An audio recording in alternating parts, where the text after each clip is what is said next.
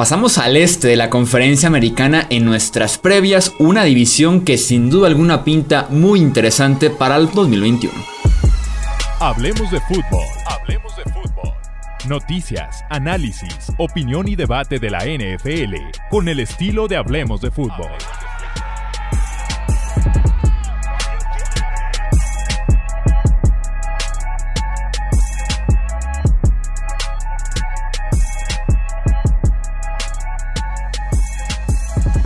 ¿Qué tal amigos? ¿Cómo están? Bienvenidos a un episodio más del podcast Hablemos de Fútbol. Yo soy Jesús Sánchez, un placer estar aquí nuevamente con ustedes. Ya solamente nos quedan tres previas, incluyendo esta del este, la conferencia americana. Así que vamos a empezar con Bills, Patriots, Dolphins y los Jets, una división que había sido dominada brutalmente las últimas dos décadas, pero que este año pinta que va a estar con un favorito, pero que va a estar muy abierta la competencia y eso me emociona para justamente hacer la previa. Tony Álvarez, Alejandro Romo, amigos, ¿cómo están? Bienvenidos. Tony, Chuy, ¿qué tal? Buenas noches, buenos días, buenas tardes a la, hora que nos estén escuchando. Eh, esperemos que disfruten este programa y la verdad es que ya nada más nos quedan que 10 días para el comienzo de la NFL y, no, se no se podría estar más emocionado, honestamente, que nos esperan una temporada muy, pero muy interesante, muchos cambios en este offseason. Se, se, viene, se viene un caos para 2021. Sin duda alguna, ¿qué tal Alex? ¿Qué tal Chuy? Hasta cambios en esta semana, ¿no? Hemos visto ya algunos movimientos por ahí, eh, ya en su momento los platicaremos, igual esté pendiente de las redes sociales Hablemos de Fútbol, porque pues ahí están en el noticiero, todos, todos on point, pero híjole, esta, esta división eh, está buena, está brava y hasta lo que no pinta para eh, nos puede atraer, así que vamos a darle. Arrancamos con los Bills de una vez. Eh, llegadas que tuvo Buffalo en este off-season: el quarterback Mitch Trubisky, Ronnie McMahon el wide receiver Manuel Sanders, el tight end Jacob Hollister, el tackle ofensivo Bobby Hart y el defensive end F. Obada. Entre las bajas de los Bills, los wide receivers John Brown y Andre Roberts, el liniero defensivo Quinton Jefferson y los cornerbacks EJ Gaines, así como Josh Norman. En el draft, en la primera ronda llegó el pass rusher Gregory Rousseau, que vaya que lució bastante, bastante bien en la pretemporada. Con los Bills tenemos un claro favorito en el este de la conferencia americana, además de un contendiente muy pero muy serio al Super Bowl, porque durante el offseason lograron retener gran parte de su talento eh, en línea ofensiva, por ahí Matt Milano en la defensiva, agregaron pass rushers, que es lo que le hacía falta a esta defensiva, y la idea con los Bills es que la ofensiva se mantenga a ese gran nivel que mostró en 2020, pero que la defensiva también se empareje un poco para ser un equipo mucho más completo y que nuevamente aspire al Super Bowl en esta nueva temporada. Una ofensiva súper completa, ¿no? Es, es lo que los caracterizó un, un salto muy, pero muy grande en lo que fue Josh Allen en, su tercer año en la NFL, que creo yo que vimos unas versiones eh, con muy poca precisión los dos años pasados y que se espera, o más bien no se esperaba, eh, un crecimiento tan exponencial como el que tuvo el año pasado, que digo, hasta recibió votos de MVP. Y mucho crédito tiene eh, su coordinador ofensivo, Brian Dabol, que gracias a la adquisición de este Dix le abrieron un playbook muy grande, le dieron profundidad, le dio un buen route runner que, pudiera crear separación y que le ayudó mucho ese jugador, este Dix, a, madurar como quarterback a Josh Allen, ¿no? Eso, eh, el, eh, el, tener a, a, este Cole Beasley, el tener a John Brown, el tener a Isaiah McKenzie, les dieron tantos targets a Josh Allen que él demostró que lo que necesitaba era tiempo de madurez, lo que necesitaba era armas y creo yo que el año pasado tuvo, este, hasta tuvo votos de MVP, no me sorprendería ver que este, este año está igual de fuerte que el año pasado si no es que hasta más. Sí, tal vez. Sí. Eh, eh, tal vez se pudiera esperar una regresión natural, pero es que no hay señales de lo que nos mostró, por ejemplo, en la tercera semana de pretemporada, que fue su único partido de preparación. El tipo está listo para retomar justo donde eh, se quedó, para confirmarse tal vez como uno de los cinco mejores corebacks de la NFL. Y mientras sea así, este equipo de Buffalo debe de seguir como el favorito, con lo que ya tenía y además uno que otro jugador que también llegó. Sí, tal vez hasta todavía poner su techo un poquito más alto y él elevar su nivel, porque inclusive en el inicio de la temporada anterior, en, el primer mes, todavía vimos el que retuviera la pelota un tiempo más, el que tal vez en su afán de encontrar a un receptor o extender la jugada salía de la bolsa y comprometía una serie ofensiva, pero conforme fue avanzando esa primera parte de la campaña, creo que él solito fue entendiendo, ¿no? Que tiene talento alrededor suficiente como para que solamente tiene que poner la pelota en las manos de sus receptores, confiar más en ellos. La línea ofensiva también fue siendo muy sólida conforme avanzó el año y honestamente espero lo mismo para esta temporada. Un Josh Allen que puede convertir en este equipo de Bills tal vez como la mejor ofensiva de la conferencia, ya lo debatiremos en su momento, pero sí puede hacer los Bills en general. Ahorita hablamos de su defensa como el mejor equipo de la conferencia. Si tenemos que ponerle un asterisco a esta ofensiva, que tal vez no es justo, pero ya mencionamos todo lo bueno, pero el, asterisco creo que se tiene que mencionar es el juego terrestre. el año pasado, eh, Devin Singletary quedó a deber. Eh, pregúntenme a mí que lo tuve en mi equipo de fantasy. Eh, Zach Moss tampoco, de hecho de Zach Moss no vimos nada, ¿no? O sea, esperábamos mucho de este joven y no vimos nada, después algunas lesiones. llegó ahí Matt Breda que puede contribuir, no voy a decir que por su experiencia va a recaer todo en él, pero sí creo que lo van a involucrar demasiado para tratar de ayudarle un poquito a Josh Allen. ¿Que necesita ayuda a Josh Allen?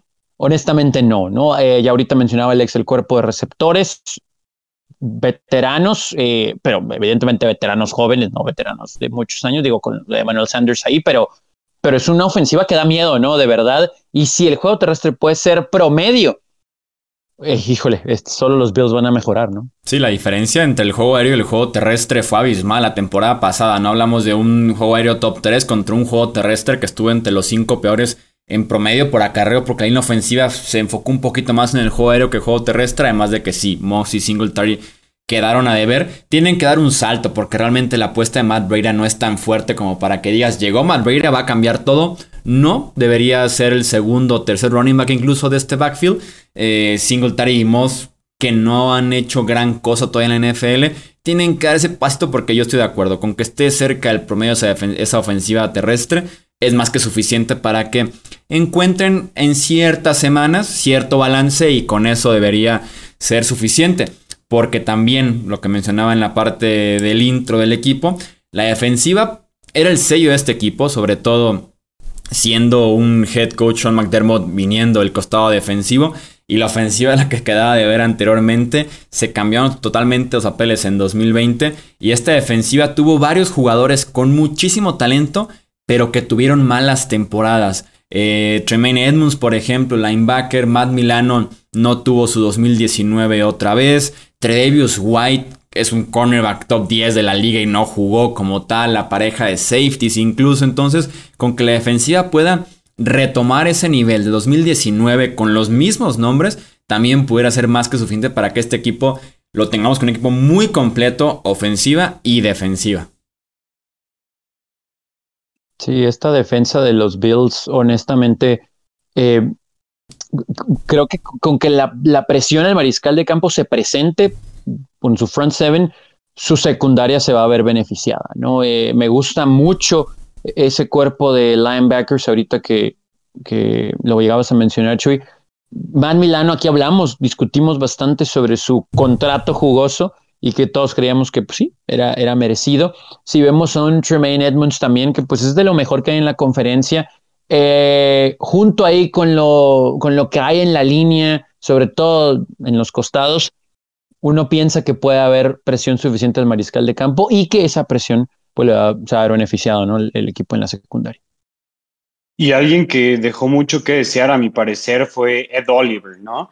que en su momento llegó a ser considerado el mejor jugador del draft hace un par de años y que simplemente no ha podido despegar. Creo yo que ha sido uno de los jugadores que más nos ha quedado de ver, especialmente el año pasado, que tuvo un año muy malo para, para, para ser precisos, que realmente tuvo un bajón, porque en su año de novato, a pesar de no haber sido una fuerza dominante, se veía como un jugador que, que iba por buen camino, en un buen desarrollo, siento yo que nos ha quedado mucho que deber y es hora de que él, en combinación con la primera ronda, eh, Gregory Rousseau, empiecen a poner presión por el lado izquierdo de la línea y que en compañía con Jerry Hughes puedan estar haciendo que los quarterbacks se deshagan rápido del balón, porque si no vamos a ver una vez más a una defensiva que la verdad es que deja mucho que desear. Y una defensiva secundaria que tiene mejores nombres de lo que realmente desempeñan. Así como lo dijo Chuy, Tridavius White había demostrado en sus, en sus años previos en la NFL ser de los 10 mejores cornerbacks en la NFL y este año pasado realmente no se comportó como tal. Entonces es importante que se reagrupen comunidad. El off-season les va a ayudar mucho a comparación del año pasado. Yo creo que esta defensiva va a mejorar considerablemente para el año que entra. Se tienen que apoyar muchísimo de un hombre que por ahí mencionas que es Gregory Rousseau, jugó muy bien en la pretemporada. Y también quien jugó bien, que también puede llegar el coreback por fuera, es AJ Peneza. Esos dos nombres ayudándole a Jerry Hughes, a Mario Addison, debe dar ese siguiente paso a la defensiva de los Bills. Con que sea un complemento decente para esa ofensiva, es más que suficiente para que este equipo de los Bills sea candidato nuevamente al Super Bowl en la conferencia americana.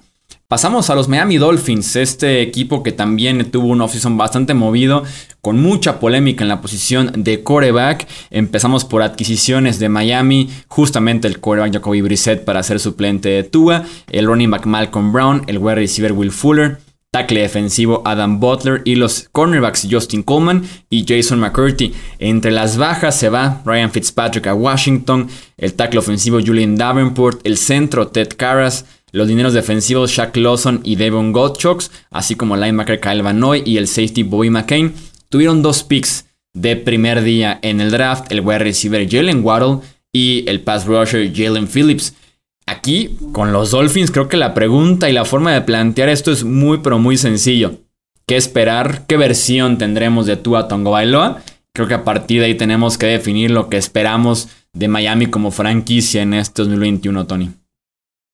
Sí, lo que sí da la impresión al dejar ir a Fitzpatrick, pero sobre todo quien llega eh, como suplente, Jacoby Brissett, que es un buen suplente, eh, honestamente es que es el carro de Tua, ¿no? O sea, le han dado las llaves a Tua y también creo que ellos entendieron que debería llegar cierta ayuda en, el área de receptores, ¿no? Eh, Davante Parker es un muy buen receptor, Will Fuller sabemos también su trayectoria y siendo tal vez un jugador de slot, cómo puede complementar esta ofensiva. También llegó Albert Wilson, pero evidentemente el, draft, ¿no? Con Jalen Weddle es, es, el hombre que tiene que ser el de impacto, ¿no? En, en esta ofensiva, esperando ellos que sea inmediato. Ahora, con lo que hay en la línea ofensiva y esperando que el juego terrestre también sea un buen complemento eh, con, pues la verdad, buenos jugadores, ¿no? Sea, elusivos, fuertes, nada súper espectacular, pero produjeron bastante, ¿no? En la temporada anterior, Miles Gaskin, eh, inclusive Salvon Ahmed y con la llegada de Malcolm Brown, pues la verdad es que los Dolphins deberían de, si Tua puede manejar bien el juego y elevar un poquito su nivel, pues sí deberían de, generar puntos, ¿no? De generar producción. No estamos hablando de que Tua tire para 300 yardas y 3 touchdowns, pero hay componentes alrededor de él como para pensar que con tiempo en la bolsa va a tomar mejores decisiones y evidentemente no va a arriesgar y sus piernas le pueden ayudar. ¿Cómo están sus piernas para este año? Esperemos que estén al 100%, pero sí está en una situación en la que creo se le ha dado la confianza y por ende una obligación de producir, porque ya no va a tener que estar volteando atrás, ¿no? De su hombro a cada rato. Sí, y tampoco Miami en la parte de conseguir victorias al final no tendrá ese relevista que tenían cerrador de lujo con Fitzmagic, ¿no? Que sí entró a ganar un par de partidos ya que Tua estaba jugando como el quarterback principal. Pero yo este año, después de que creo que fuimos muy fuertes con Tua en su temporada de novato, creo que fue una muy justa. Este año me considero que estoy en el barco de Tua, sobre todo porque mencionabas muy bien la parte de los wide receivers. Tiene nuevo sistema ofensivo que claro que va a hacer diferencia porque Chan Gailey era el coordinador ofensivo de estos Dolphins la temporada pasada, el mismo que era el head coach de Ryan Fitzpatrick cuando era coreback en Buffalo. Entonces la ofensiva estaba pensada para Ryan Fitzpatrick. Ahora que está centrada en Tua como el hombre de este eh, equipo, por lo menos este año. Y sobre todo porque ya pasó un año más de esa grave lesión que tuvo en la Universidad de Alabama que se disloca la cadera. Estuvo jugando 10 meses después de que él sufriera esta lesión que me acuerdo al principio se creía que podía amenazar su carrera, incluso entonces era normal que Tua tal vez sufriera en la parte física. La cadera claramente es importante en general para el ser humano, ni se diga para un coreback, para un jugador profesional de NFL. Y ahora que ya pasó ciertos meses desde esa, esa lesión, debemos tener una mejor versión de Tua y se ha visto en Training Camp y también se ha visto en pretemporada. Y creo yo que eh, tal vez la, gente no se dé cuenta de, la cantidad que necesita un quarterback su cadera. No sé si recuerden que hasta memes hicieron de Dak Prescott en unos ejercicios de calentamiento de cadera que estaba haciendo. Y la razón es que realmente le dan toda la fuerza, o bueno, si no toda, una gran parte de la fuerza este, a, sus pases con la cadera, con el giro de cadera, hace, eh, complementan la mecánica entera. Y efectivamente, Tua no tuvo pretemporada, eh, venía regresando de una lesión. Creo yo que eh, tuvo un comienzo muy injusto en la NFL y aún así realmente no fue malo. O sea, se veía como, como un quarterback gris, pero no estaba haciendo errores, eh, no estaba, digamos, no, no se veía como un mal quarterback, simplemente se veía como un game manager más que nada. Pero creo yo que con que ahora que ya tiene el off-season entero, que ya se recuperó, que ya está al 100%, armas nuevas, tiene a Will Fuller y a este Jalen Waddle que le expandan el campo, tiene a Mike Gesicki que tienen buena química y sobre todo que tienen eh, que van a tener un juego terrestre o que se espera que tengan un juego terrestre decente, yo creo que Tua va a tener un buen año. No puedo decir, ah, va a ser uno de los cinco mejores quarterbacks, tal vez ni siquiera de los diez mejores, pero creo yo que vamos a ver una progresión bastante positiva. El único problema que yo le veo a los, eh, a los Dolphins, a, la ofensiva, es su línea ofensiva. Realmente no me convence prácticamente ningún jugador de esa línea ofensiva. Empezando por el tackle izquierdo, Austin Jackson, que fue bastante decepcionante en su temporada de novato pero que esperemos por el bien de Tua, por el bien de su cadera, que mejore. Fue el tackle número 75 rankeado de acuerdo a Pro Football Focus y fue uno, fue el, el rankeado 70 de 75 en cuanto a cubrir el pase. Entonces estamos hablando que uno de los peorcitos. Entonces, esto va a ser clave para la temporada entera de los Dolphins. ¿Qué tanto puede mejorar su línea ofensiva que está llena de, que, está llena de selecciones del draft que ellos mismos hicieron, segunda ronda, tercera ronda, una primera ronda por aquí. Entonces, ¿qué tanto los pueden desarrollar? eso va a ser clave en, en, la temporada de los Dolphins. Sí, la duda está muy fuerte en esa línea ofensiva. Su centro, Ted Carras ya no está con ellos, va a ser un nuevo centro completamente diferente este año. Y sí, si revisas Pro Football Focus, todos fueron a partir del 51 de su posición hasta el 75 que mencionas con Austin Jackson, así que es un área a mejorar, que aquí se tienen que basar en la experiencia porque realmente no cambió tanto este grupo. Vamos, no, si Liam Eikenberg, el liniero ofensivo de segunda ronda, tiene snaps desde temprano o si más bien lo guardan un tiempo en la banca. En el costado defensivo tienen...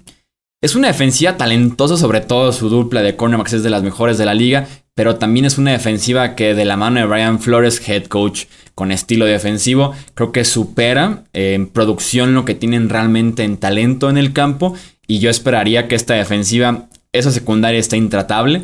La posición de linebackers, creo que este año perdiendo a Calvin hoy, por ejemplo, el experimento de eh, de Bernard McKinney no funcionó en un trade con los Houston Texans pudiera ser la gran parte débil de esta defensiva, los linebackers y también el pass rush, porque van a depender muy muy fuerte lo que genere Emmanuel Ogba y también lo que genere Jalen Phillips, el novato de primera ronda de la Universidad de Miami. Fíjate que sí, eh, eh, eh, específicamente al novato de primera ronda, Jalen Phillips, me gustaría hablar de él porque se me hace una selección bastante complicada, ¿no? No sé ustedes cómo la un jugador que ya se retiró, eh, alguna vez en su carrera por el historial con lesiones, que ha sido, digo, que digamos que se ve el talento en bruto que tiene ahí, pero no ha tenido una temporada realmente productiva. Entonces, a mí me, me, me da mucho a pensar ese novato. Esa, esa, selección no me encantó de parte de Brian Flores y compañía. Y creo yo que otro jugador que poco se ha hablado, pero que ha sido muy efectivo cuando se juega para el pass rush, es en Andrew Van Ginkle. Ha sido muy bueno, realmente uno de los jugadores que poco se ven. Eh, fue una quinta ronda de los Dolphins hace un par de años y del 2019 al 2020 vimos un salto inmenso y donde más tuvo presencia fue precisamente poniendo presión al quarterback. Sí, aquí creo que no hay duda, ¿no? De la secundaria. Lo único que tal vez pudiera poner ahí como para el análisis y que estemos pendientes es saber cómo está pues Xavier Howard, ¿no? Después de toda esa situación de, la temporada muerta, etcétera. Pero su talento ahí está y con los complementos que tienen, sobre todo algunos veteranos que llaman poderosamente la atención, ya lo hemos platicado, lo de Byron Jones, eh, lo de Jason McCourty, pues no debería haber ningún problema y tal vez eso podría compensar la falta de presión en el mariscal de campo que pudieran tener, ¿no? O, que les falte precisamente en contra de los rivales. Hay que ver esa línea defensiva. Sí quisiera ver quién va a ser el, principal soporte para poner presión con, esos eh, tres down linemen y después quién puede ser el edge rusher o linebacker que termine poniendo presión que hoy en día pues, para el caso es lo mismo, pero pues, le tenemos que poner algún nombre a las posiciones de, esta época de la NFL o de esta era. Entonces sí, sí quiero ver eso, ¿no? ¿Qué tanto puede ayudar la línea a este grupo de linebackers que está eh, entre azul y buenas noches, pero que producen, y bueno, una secundaria que es top, ¿no? De, de la liga. Miami a playoffs, sí o no? A mí me late que se quedan apenas cortos. Yo creo que van a ganar 10 partidos, se me hace una buena cantidad, buen progreso de Tua, pero creo yo que no van a estar, que no, no les va a alcanzar para playoffs. Yo creo que quedan segundo o máximo tercer lugar de esa división. Sí, yo también los tengo entre 9 y 10, pero solo por ser diferente voy a decir 9 eh, victorias, pero sí mejoría de Tua. Tal vez no porque sea culpa de Tua, ¿no? No, no se metan. A mí me gustan también como por unas 10 victorias, pero es que los comodines en la americana están casi imposibles de definir, ¿no? Está todavía el pronóstico muy cerrado entre Miami y otros equipos, incluyendo el que sigue en esta división, que son los New England Patriots. Una pequeña pausa en el podcast antes de pasar con la previa de los New England Patriots, y es que Cam Newton fue cortado por el equipo. Cam Newton, así como lo escuchan, cortado por los Patriots, inicia oficialmente la era de Mac Jones. El podcast de la previa del este la AFC la grabamos horas antes de que se viera el movimiento, así que no alcanzamos ya ahorita a hacer más modificaciones, a cambiar horarios y demás, para que estén conscientes de que Cam Newton ya fue cortado y ahora sí escuchen lo que se dijo al respecto, sobre todo la parte de Mac Jones, quien lució muy bien en pretemporada, lo hizo la mayor parte del tiempo con los suplentes, realmente solo tuvo una semana de entrenamientos con titulares y fue cuando Cam Newton estaba en protocolos de COVID eh, y Cam después de una pretemporada bastante, sólida, después de que se viera como el líder del equipo por segundo año consecutivo, termina cortado por New England. Tendremos ya tiempo para analizar seguramente más a profundidad el movimiento, encontrar alguna explicación, alguna razón, porque me parece bastante, bastante sorpresivo el cortarlo, el cortarlo directo. O sea, tal vez nombrar a Mac Jones titular, lo entendería, pero cortar a Cam Newton directo sí me sorprende. Así que eh, pues ya están enterados de la noticia. Podemos continuar entonces con la previa de los New England Patriots. Adquisiciones de los Pats este off-season. Los wide receivers Nelson Aguilar y Kendrick Byrne. Los tight ends Hunter Henry, John Smith. El tackle ofensivo Trent Brown. Los linebackers Matt Judon, Calvin Noy, así como el safety o cornerback también, Jalen Mills. Entre sus bajas, el wide receiver Julian Edelman, el tackle ofensivo Marcus Cannon, el guardia Joe Thuney, el tackle defensivo Adam Butler, así como los defensivos secundarios Jason McCurdy y también Patrick Chung. En el draft llegó Mac Jones con esa primera selección que tenía Nueva Inglaterra a hacerle competencia a Cam Newton y vaya que se ha armado la competencia en pretemporada. Diría yo que ambos luciendo bastante bien. Aquí es un buen problema de tener para Bill Belichick y compañía, tener a dos quarterbacks jugando bastante bien en agosto, también entrenando bien eh, los dos. Todo indica que Cam Newton se va a mantener como titular para la semana 1, con correa corta seguramente, para que después pueda entrar Mac Jones, que lo hizo muy bien el novato. Eh, Romo, ¿cómo ves en general esta competencia de corebacks? ¿También ves a Cam iniciando? Y si es así, ¿a partir de qué semana te podrías imaginar a Mac Jones jugando? Mira, creo yo que por el puro hecho de la experiencia que tiene Cam Newton, y creo yo que se ve que tiene muy buena relación con Bill Belichick también. Creo yo que eso va a pesar y que le van a dar la titularidad a, Cam. Sin embargo, por lo que he visto en, en este preseason, creo yo que, que Mac Jones debe ser el titular. Eh, se ha visto muy bien, ha sido, de hecho, fue el quarterback mejor rankeado de acuerdo a Pro Football Focus en todos sus inicios. Eh, decisiones muy buenas, no tuvo ningún, ningún pase, digamos, cuestionable en cuestión de lanzar a doble, triple cobertura en, malos momentos. Y en cambio, en cuanto a Cam Newton, sí lo vimos mal, tuvo un problema de, COVID. Eh, no jugó mal realmente, pero vimos problemas, el eterno problema de Cam Newton de no poder encontrar o no darles más bien el balón en, una, buena posición a los receptores entre 10 y 20 yardas. Eso siempre ha sido un problema para Cam Newton, lo hemos visto a lo largo de toda su carrera y parece que el problema persiste. Forza mucho a los receptores a lanzarse, a tirarse al suelo, los vuela al suelo. Le cuesta mucho trabajo esa zona y creo yo que ahí es donde Mac Jones se ha visto mejor en poder mover el balón gracias a esos pases de 14, 15 yardas que está haciendo y además que también se ha visto muy bien este, este joven de, Alabama en los pases largos. Se ha visto muy bien. Le han soltado dos pases, eh, dos pases largos esta pretemporada, pero se ha visto realmente sobresaliente. Sí, y ahí no sé qué tanto el libro de jugadas en pretemporada si se lo abrieron un poquito a Mac Jones. Digo, ahí están los números. Es, es, evidente que tiene mejores números, pero no sé si con Cam también, con la situación que hubo ahí de COVID y la confusión supuesta, etcétera, eh, mucho tuvo que ver el cuidarlo. Pensando ya en la temporada regular, con todo y todo, es una muy buena línea ofensiva. Eh, va, va a ayudar bastante al que esté, pero pensando en Cam, por lo que vimos el año pasado, da la impresión de que también ya hay ayuda con los receptores, ¿no? Eh, llega un veterano como Nelson Aguilar que te puede funcionar con trayectorias largas o cortas. Lo de, ya sabemos, lo de Jacoby Mayer y también eh, Nikhil Harry, pero hay, creo que un diseño ofensivo para, no sé si depender, pero sí hacer brillar a sus dos tight ends.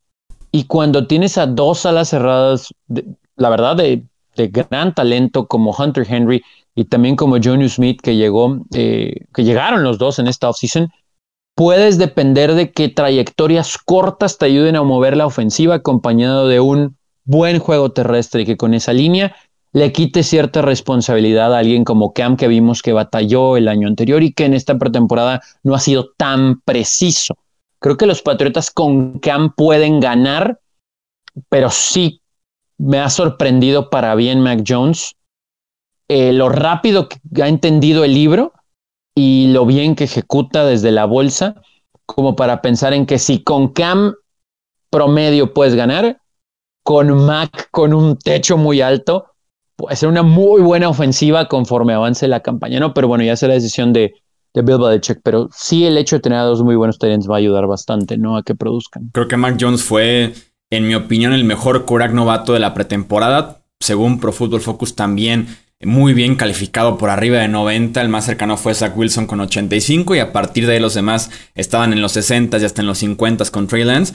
Pero creo que Cam Newton puede tener un buen inicio de temporada. Está mucho mejor rodeado cualquiera de los dos quarterbacks que inicie. Va a estar con una línea ofensiva que es top 3 de la liga. Un juego terrestre que se ve magnífico con Damien Harris, Ramondre Stevenson, JJ eh, Taylor, también como el running back más elusivo, James White súper confiable. Entonces hay mucho mejor situación para cualquiera de los dos quarterbacks. Creo que Cam Newton pudiera iniciar, hacerlo bien, porque también se notó ese liderazgo, esa veteranía en el vestuario este año y el pasado, pero va de la mano con una mejora en el campo también en este 2021. Puede hacerlo mucho mejor Cam este año comparado sobre todo con el cierre de temporada que tuvo en 2020. Pero al final de cuentas, creo yo que las frustraciones en momentos van a estar ahí. Eh, las ganas de sacar el potencial de Mac Jones también van a sentirse muy pronto. Y creo que para el segundo mes de temporada pudiera ya estar jugando Mac Jones, sobre todo porque lo van a respaldar los buenos resultados de la pretemporada y porque el tipo se vio bien con suplentes. Eh, no me quiero imaginar cómo lo haría con la línea ofensiva titular de Nueva Inglaterra, con Jacoby Meyers, con Agolor y con los dos alas cerradas que son tan buenos eh, y que recién llegaron en esta agencia libre. Además de que creo que Inglaterra tiene en el costado defensivo la forma de complementar bastante, bastante bien a su ofensiva y volver a los primeros planos de las defensivas en la NFL. Romo tal vez como una de las cinco mejores este año porque su grupo de linebackers es completamente diferente. Su secundaria se mantiene prácticamente intacta, que es así, llevaba ya años siendo de las mejores de la liga, además de que suman a su pass rush, que era el gran problema de la temporada anterior, así que una suma por ahí de factores con lo que hacen también desde el lateral y esta defensiva bien pudiera volver a ganarle partidos a Nueva Inglaterra este año. No lo pudiste haber dicho mejor. De hecho, para el pass rush yo creo que fue donde se vieron más beneficiados. Tuvimos eh, la firma de, de Matthew Judon, tuvimos eh, que refirmaron, o bueno, se trajeron de vuelta a Kyle Van Noy, que en New England lo, lo utilizaban muy bien para el pass rush. Y algo que poco se ha hablado es el draftear a Christian Barmore en segunda ronda. Creo yo que este puede convertirse en el rol del draft. Era, eh, era el mejor tackle defensivo rankeado por, digamos, todos los expertos. Y en pretemporada ya se ha visto lo que puede llegar a ser Barmore. Puede poner presión por el centro, pero sobre todo hace que la, hace que la, eh, hace que correr por donde está él, por sus huecos, sea muy, pero muy difícil. Entonces, creo yo que el front seven de New England puede ser uno de los mejores, tal vez no en cuanto a sacks concisos como tal, pero sí en cuanto a, detener, a detener la carrera, porque además del año pasado también se añade a Donta Hightower, que no jugó el año pasado, que es un linebacker muy, pero muy bueno, un líder de esa defensiva y que va a ayudar a que puedan, em, a que puedan solidificar. También, también él funciona para el pass rush, pero sobre todo el detener la carrera. Creo yo que se va a ver muy bien la defensiva, el front seven de New England. Y bueno, todos sabemos que esa defensiva secundaria ya tiene un rato siendo bueno. Tiene Stephon Gilmore, que es uno de los mejores cornerbacks del NFL. No tuvo la mejor temporada pasada, estaba tocado, después se lesionó por completo, pero sigue, eh, creo yo que su talento sigue estando ahí. Creo yo que eh, sigue siendo uno de los mejores cornerbacks del NFL. Y también tienen a Jonathan Jones, que según Pro Football Focus es el quinto mejor cornerback en general y el segundo mejor cornerback que juega por adentro, o sea, en la posición de slot. Un nombre rápido, ya para terminar con, con el análisis de esta defensa, un nombre que hay que ver y hay que poner atención esta temporada en, en el costado defensivo de New England, Kyle Duggar. Vimos cómo vino de menos a más eh, lo utilizaban de safety, lo utilizaban de linebacker, lo utilizaban para poner presión también y funcionó muy bien. Entonces es un jugador que a mi parecer va a tener un buen desarrollo esta temporada. Eh, ¿Verías en postemporada, Tony, a estos Patriots? Yo creo que sí, de hecho yo los tengo segundos de la división y sí veo un escenario en el que estén peleando ese tal vez último lugar de comodín. Digo último porque pues todavía nos falta analizar otras dos divisiones y ya hablamos del sur eh, en la ocasión anterior, pero, pero de hecho me gusta Nueva Inglaterra para segundo del este. Y esta defensa creo que puede tener la pinta de esas que se doblan, pero no se rompen. A lo mejor en las estadísticas les pueden hacer muchas yardas, pero al final el marcador va a decir 10 o 13 puntos y van a ganar juegos. Me, me gusta Nueva Inglaterra este año bastante. ¿Ves a los Pats tú en playoffs, Romo? Eh, está difícil. Yo le pondría. Yo creo que ganan 11 partidos esta temporada, dependiendo mucho de cómo les vaya la situación de, de coreback, pero yo creo que se van con un 11-6 y creo yo que, que sí alcanzan un. Si no es el último, el penúltimo comodín, como dijo Tony, pero sí, sí me gustan, sí me gusta este roster para postemporada. Yo los tenía tal vez ahí también en el límite, jugando entre que sí, entre que no, pero lo que vi de los dos corebacks cambia mucho, creo yo, la perspectiva que se tenía en Inglaterra de un mes a la fecha, con dudas sobre el novato, dudas sobre Cam Newton después del 2020, inconsistente que tuvo sobre todo lanzando la bola, pero después de un agosto bastante bueno por parte de ambos durante tres semanas consecutivas. Se puede pensar diferente este equipo. Cerramos con el cuarto equipo de la división, los New York Jets adquisiciones de los Jets, el running back Tevin Coleman, el wide receiver Keelan Cole, así como también el wide receiver Corey Davis, el tackle ofensivo Morgan Moses, el tackle defensivo Sheldon Rankins, el linebacker Jarrad Davis, así como el defensive back Lamarcus Joyner. Entre sus bajas, el quarterback Sam Darnold cambiado a los Panthers, el running back Frank Gore, el wide receiver Rashad Perryman, liniero defensivo Henry Anderson, el linebacker Jordan Jenkins, el cornerback Ryan Poole, así como el safety Bradley McDougall. Tuvieron dos picks de día 1 del draft, el quarterback Zach Wilson y el guardia Elijah Vera Tucker. Justamente Zach Wilson es con el que vamos a iniciar la conversión porque está confirmadísimo para ser el quarterback de semana 1 para los Jets. Y Wilson, con el talento que tiene de brazo, con ese tipo de lanzamientos que solamente pocos en la NFL pueden hacer, hace que este equipo de los Jets sea mucho más entretenido, mucho más fácil de ver después de varias temporadas sufriéndole con Adam Gaze, con Sam Darnold que nunca pudieron sacar ese potencial, con Wilson pinta, también viéndolo en agosto, que pudiera ser diferente la perspectiva que tenemos de Nueva York, Tony. Sí, al menos entretenido, ¿no? no estamos diciendo que van a competir por un lugar de playoff, pero tal vez conforme avance la temporada puedan meter por ahí algún pie a algún contendiente. Eh, sí queremos ver a Zach Wilson, ¿no? Es un quarterback que tiene un brazo fuerte, eh, es un quarterback móvil y que honestamente, pues sí tiene armas a la ofensiva en la posición de receptor a escala, ¿no? No vamos a comparar con lo que hay en Buffalo, pero está interesante. Jamison Crowder no deja de ser el número uno en, esta franquicia, en la posición. Pero llegó Corey Davis. Aquí también platicamos mucho del dinero que le dieron a Corey Davis, pero que se puede ver beneficiado de eso. Em, Elijah Moore, ¿no? Queremos ver más de Elijah Moore. Entonces, allá son tres nombres que llaman la atención y se pueden complementar con también la llegada de Gillen Cole, ¿no? Entonces, Creo que ahí en la posición de receptor le pueden ayudar bastante Zach Wilson. Habrá que ver qué tan rápido puede madurar, perdón, y que esa precisión, sobre todo el estando bajo presión, porque tal vez del lado derecho pudiera estar bajo presión. Si queremos ver a Elijah Vera Tucker, pero pudiera tener presión y creo que lo vamos a ver mucho eh, lanzando el ovoide en movimiento, en la carrera, rolando. Pero eso puede ser parte ¿no? de este juego ofensivo. Vamos a ver qué tanto Michael Flory puede conjuntarlo. Lo que sí me genera un poquito es que tanto lo pueden apoyar en el juego terrestre. Eh, mencionamos la llegada de Tevin Coleman, eh, pero pues la Michael Perrine es un running back de complemento eh, y vemos el resto ¿no? de lo que hay ahí. No, no hay mucha ayuda ¿no? en el juego terrestre para un equipo de Jets que, si bien tiene un roster pobre, es mucho mejor que el año anterior. Entonces, creo que sí nos va a mostrar flashes ahí Wilson eh, de lo que puede hacer con su brazo y con jugadas eh, eh, con sus pies para extenderlas y generar producción. Fíjate que yo creo que uno de los mejores puntos de, digamos, de esta nueva administración, de, esta nueva gerencia, es que han, que han priorizado la línea, ¿no? Y creo yo que ya tienen jugadores bastante sólidos. Tienen a Mekai Beckton, que se vio bien el año pasado. Se trajeron a Morgan Moses, eh, que en cuanto lo solta, en cuanto lo soltó el fútbol team, eh, saltaron por él. Eh, como dicen, Elijah Vera Tucker fueron por él.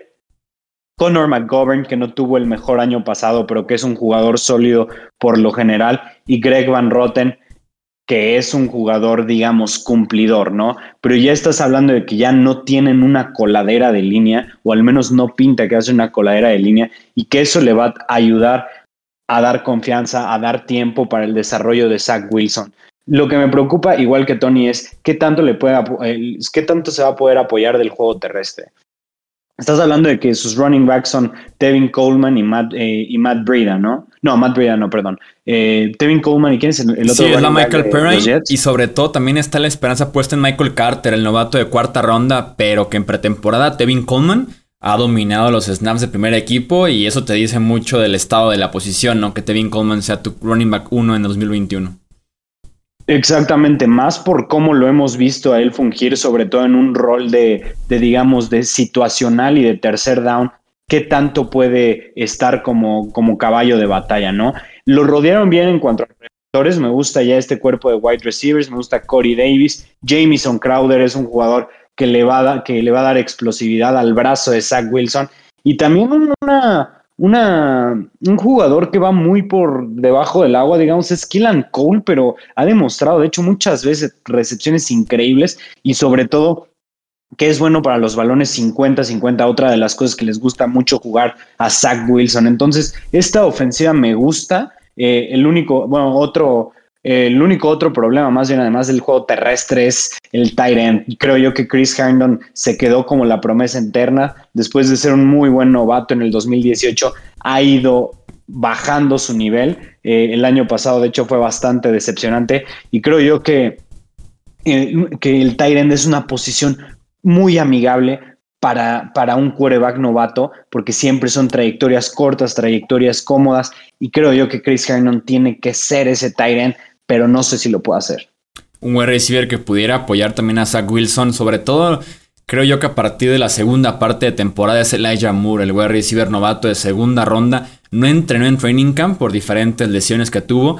Eh, apenas hace unos días fue activado, pero en minicamp mostraron muchísima química y el talento está ahí para que desde el slot estire el campo o también ese wide receiver que siempre está abierto, aunque Corey Davis ha demostrado también muy buena química con Zach Wilson en lo que va de pretemporada. Y este equipo que tal vez no tendrá nada de juego terrestre, creo que constantemente vendrá de atrás, lo cual le conviene muchísimo en esa parte del juego aéreo, ¿no? Que Zach Wilson monte su propio show porque esta defensiva, con todo y la llegada de Robert Sale, que puede elevar sin duda alguna el talento por su esquema y por entrenamiento, es una defensiva que le falta demasiado. Se enfocaba en este offseason en, en la ofensiva, como platicábamos ya, tanto dos picks de primera ronda como inversión ahí fuerte en la agencia libre por medio de cambios y demás pero la defensiva creo yo está muy descuidada.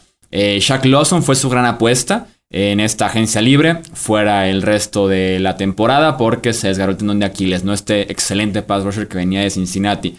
Jarrad Davis, que era como el gallo de Robert Sale en la agencia libre después de que quedara de ver en Detroit, fuera por lo menos hasta la semana 6 por una lesión en el tobillo. Si quitamos a esos dos, realmente nos queda Quinn Williams como un destacadísimo tackle defensivo, sobre todo en el pass rush. Y Marcus May, que ha tenido una disputa todo el offseason con la, con la gerencia, con la franquicia, por la etiqueta de jugador franquicia. Al final de cuentas no tienen contrato nuevo. Jugará con contrato de solamente una temporada.